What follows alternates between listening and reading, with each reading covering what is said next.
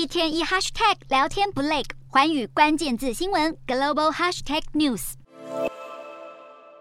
这一节的寰宇大话题要带您来关注台积电牵动全球的重要性以及前景。全球的主要国家力图将半导体作为战略产业。那么台积电的创办人张忠谋，他接受专访的时候，他就强调了，如果经济福祉是习近平他的首要之务，那么他认为中国应该会避免武力犯台。但是如果台海真的发生了战争，台积电也不会幸免，一切都会被摧毁。而大部分的晶片都是由台湾制造的晶片制造商超维也被问到了，如果中国真的入侵台湾这个问题，超微董事长苏姿丰他就表示，这不仅是与中国和台湾有关，过去几年其实谁都没有预料到供应链会中断的这一件事情。因此，当针对中国入侵台湾进行兵推的时候，总是要拥有多个来源以及多样性的方案。那么，现今半导体已经成为了一种美国地缘政治的武器。继国会批准了超过五百亿美元的补贴政策之后，拜登总统他又对中国实施了晶片出口管制，震撼了全球的半导体产业。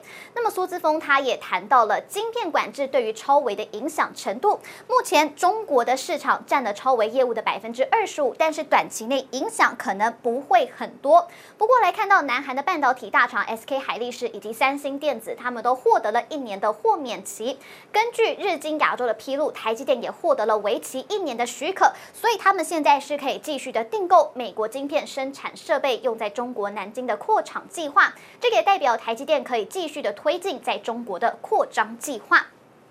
另外来看到台积电近期的布局，除了是在国内新建一些晶圆厂、封测厂之外，也是积极的在国外设厂扩产。那么根据德国媒体报道，台积电现在不排除他们会扩建亚利桑那州的第二期厂房，而且还在考虑要在德国的德勒斯登设新厂。为了要探索德国设厂的可能性，台积电将在十月的时候会派团前往去考察。那么德勒斯登是德国东部萨克森邦的首府，拥有欧洲最大的半导体聚落，因此又有萨克森矽谷这样的美称。目前像是英飞凌、还有恩智浦、革新、博世等等的大企业，他们都有在当地设厂。不过台积电现在是不愿意来回应相关的设厂事宜，德国的经济部也没有证实台积电设厂这样的具体计划。但是德国政府有强调，他们是愿意提供补贴来鼓励半导体产业在德国设厂。Hello，大家好，我是寰宇新闻记者孙艺林。国际上多的是你我不知道的事，轻松利用碎片化时间吸收最新国际动态，立刻点选你关注的新闻议题关键字，只要一百八十秒，带你关注亚洲，放眼全球。